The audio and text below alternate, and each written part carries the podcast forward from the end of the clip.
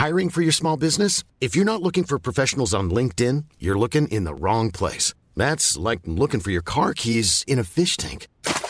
LinkedIn helps you hire professionals you can't find anywhere else, even those who aren't actively searching for a new job but might be open to the perfect role. In a given month, over 70% of LinkedIn users don't even visit other leading job sites. So start looking in the right place. With LinkedIn, you can hire professionals like a professional. Post your free job on linkedin.com/people slash people today.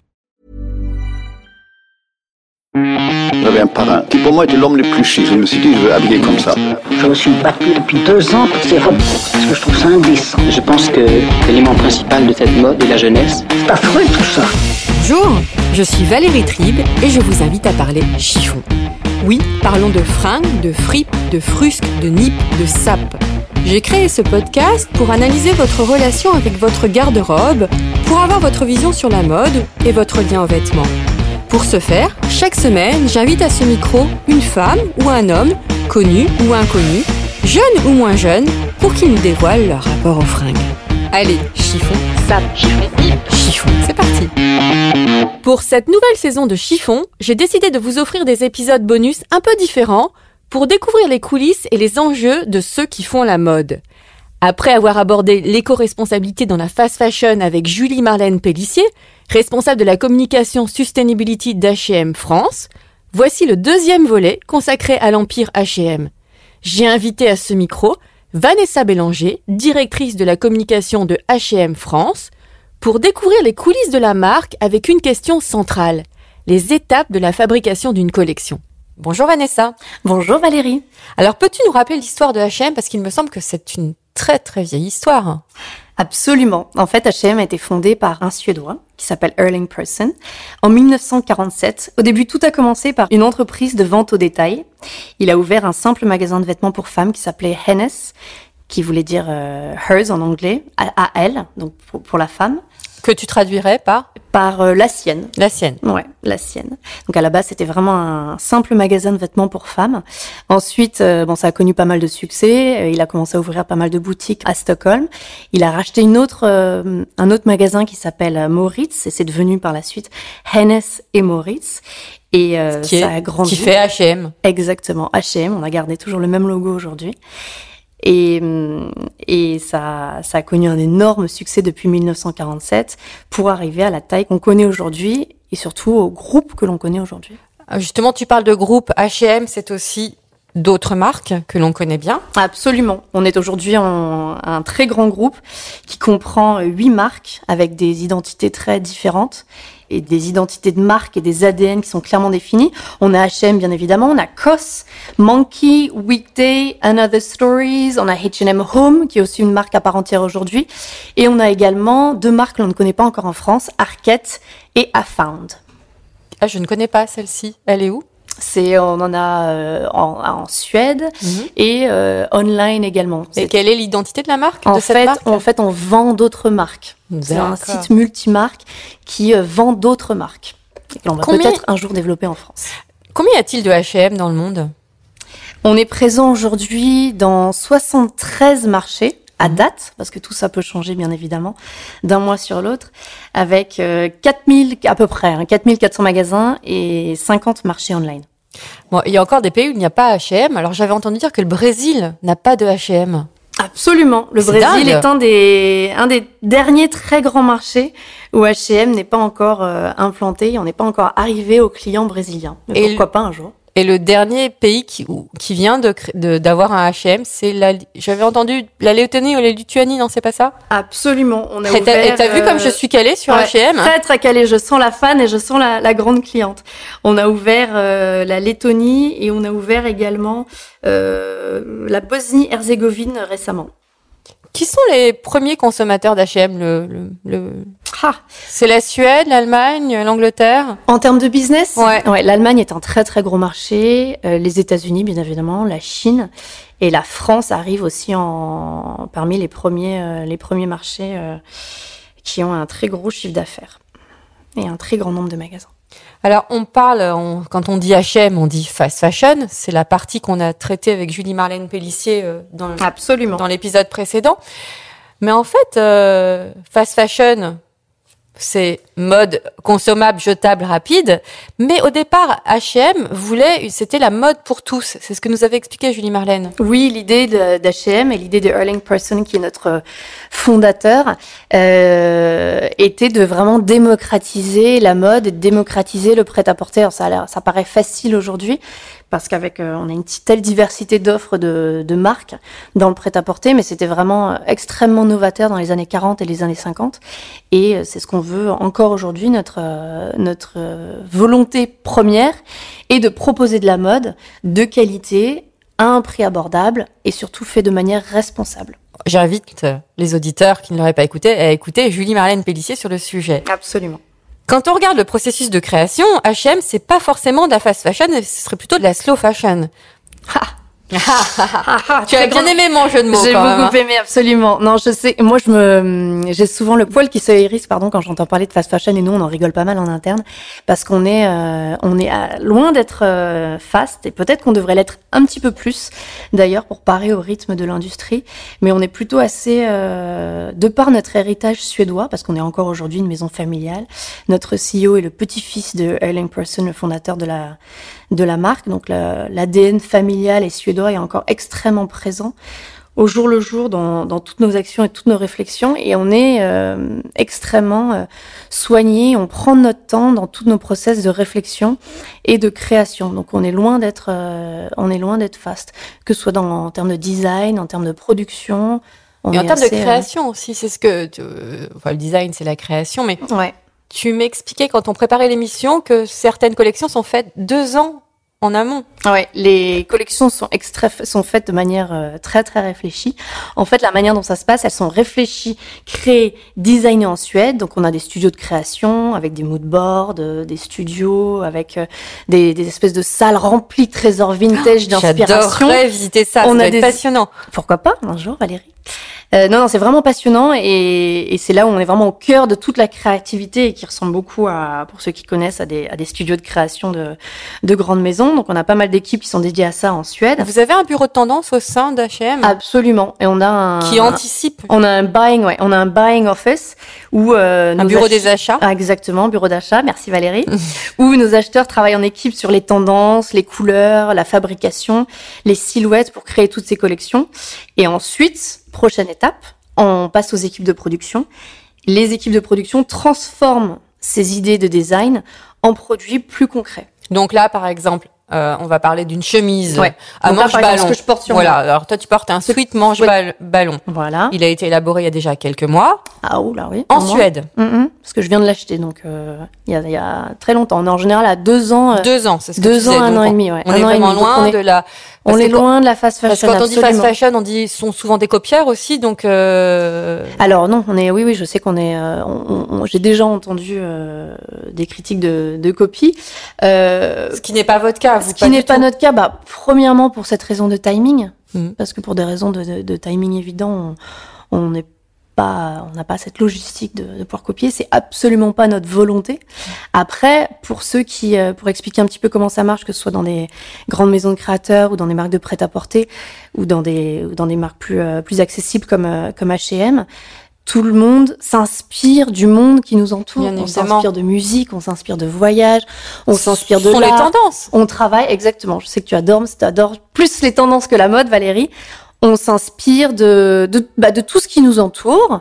On est influencé par ça. On travaille également avec des cahiers de tendance, avec des agences de tendance.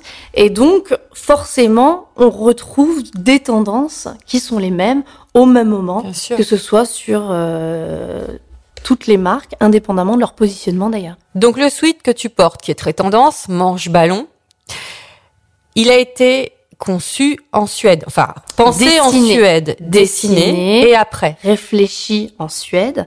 Ensuite, donc, ça a été, euh, donc, c'est équipe de design. Ensuite, bureau d'achat. Les bureaux d'achat sont en contact avec nos équipes de production qui sont elles-mêmes en contact, et comme Julie Marlène l'a très bien expliqué, avec nos bureaux de production à travers le monde. Et donc nos fournisseurs, puisqu'encore une fois, nous n'avons pas nos propres usines, mais nous avons des fournisseurs locaux sur plus de 20 marchés d'approvisionnement. Et, euh, et nos pièces sont produites sur place, que ce soit en Asie, en Europe, en Afrique, un petit peu partout à travers le monde, sur 20 différents marchés. Ensuite, bah, parcours classique. De, enfin pas trop classique non, puisque je dirais que les les, les vêtements sont euh, amenés par bateau Mhm. sur notre réseau de points de Ça, vente. c'est important de le Et dire ça, c'est assez rare parce que c'est pour une raison principalement écologique. Et ce qui fait encore une fois que hum, on n'est pas fast, on pourrait l'être beaucoup plus, euh, on pourrait être beaucoup plus rapide. Mais pour cette raison, pour encore plus, on est, on, on est absolument pas euh, fast fashion. Donc, le sweat a été produit, il est arrivé, il revient en Europe, enfin sur les lieux de- aux États-Unis. Dans nos euh, magasins, absolument, ouais. À il Paris, est- à travers la France. il est mis en vente. Est-ce que les collections sont, sont similaires d'un pays à l'autre?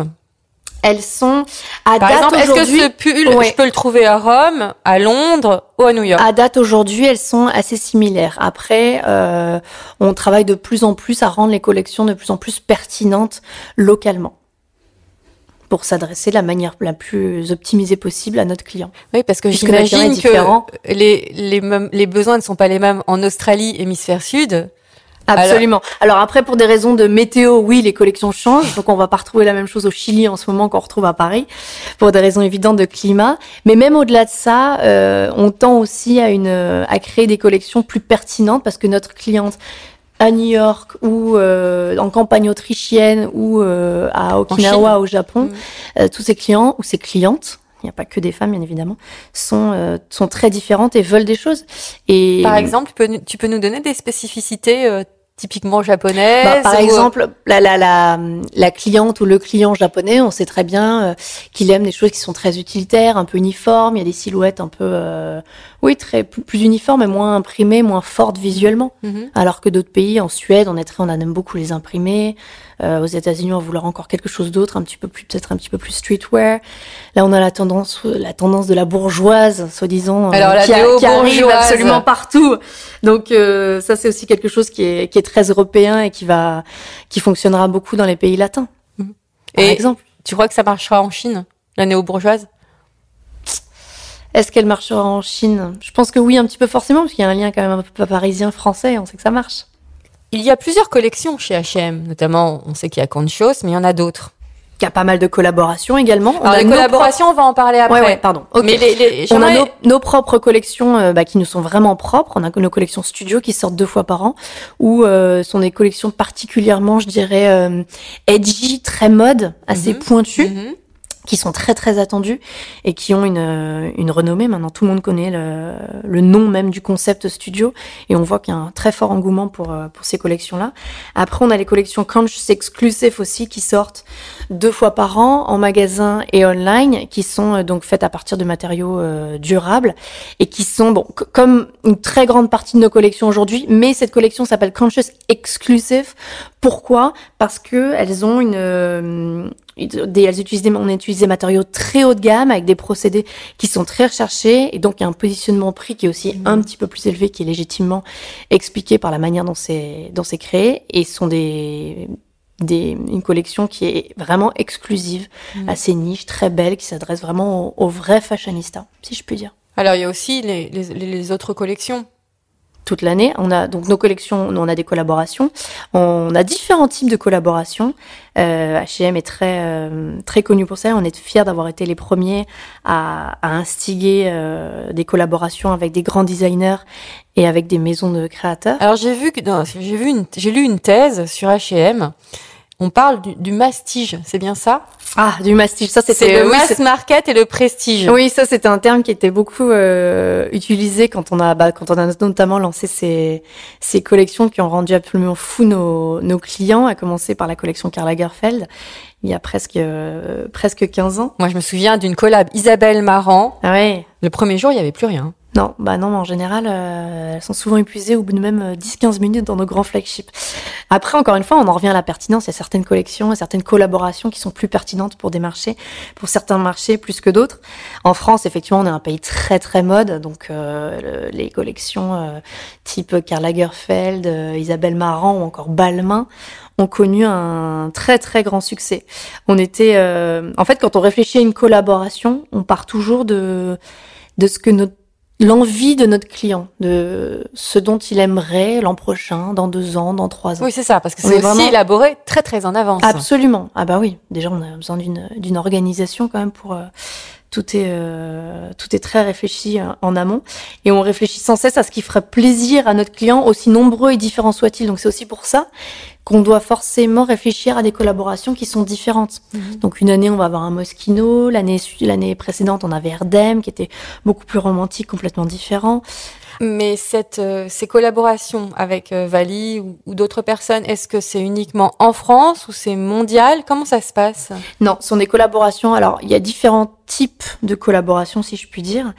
On a des collaborations avec des euh, qui sont très très ex- exclusives que seul H&M a la capacité d'offrir, qui ont vraiment une dimension euh, mode et une aura internationale avec un ou une designer, donc avec des maisons de créateurs, souvent une fois par an. Pour l'instant, après on pourra on pourra peut-être casser cette tradition à l'avenir, mais pour l'instant c'est euh, chaque année est ponctuée d'une colla- collaboration de ce type. Et ensuite, on a d'autres collaborations qui sont, euh, je dirais, un petit peu, euh, un peu moins niche peut-être, un petit peu plus commerciales, qui sont vendues dans un plus grand nombre de, de points de vente et qui peuvent avoir lieu avec d'autres, euh, d'autres marques ou d'autres illustrateurs, par exemple.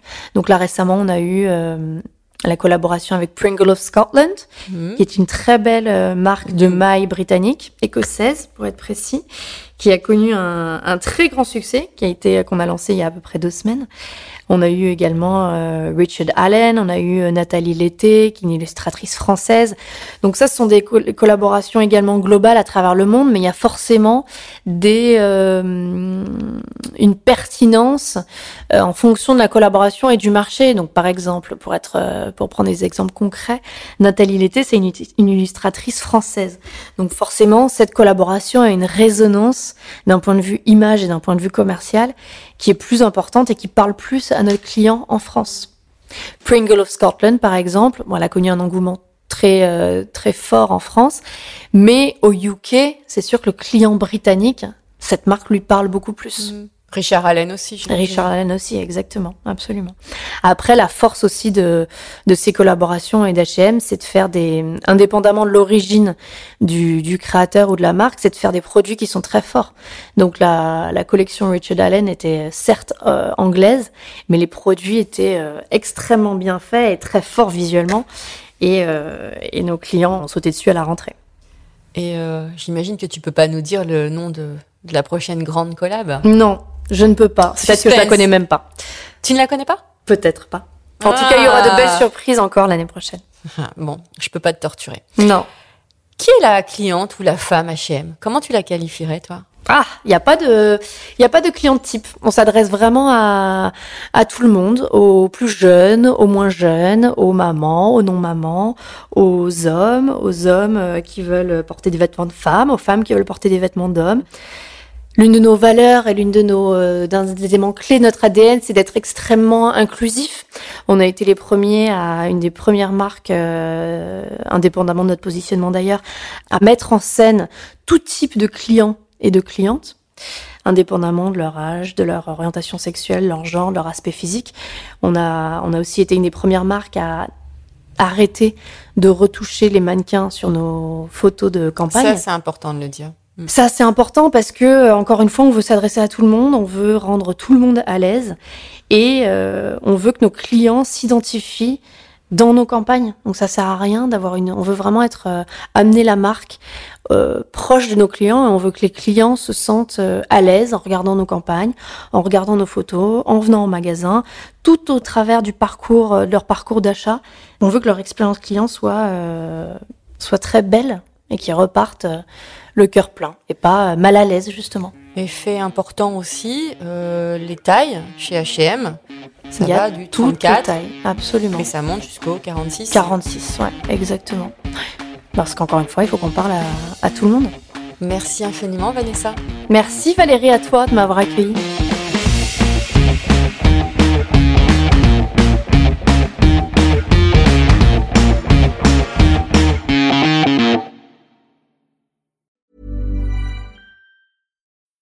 When you need mealtime inspiration, it's worth shopping Kroger, where you'll find over 30,000 mouthwatering choices that excite your inner foodie. And no matter what tasty choice you make, you'll enjoy our everyday low prices, plus extra ways to save, like digital coupons worth over $600 each week. You can also save up to $1 off per gallon at the pump with fuel points. More savings and more inspiring flavors make shopping Kroger worth it every time. Kroger, fresh for everyone. Fuel restrictions apply.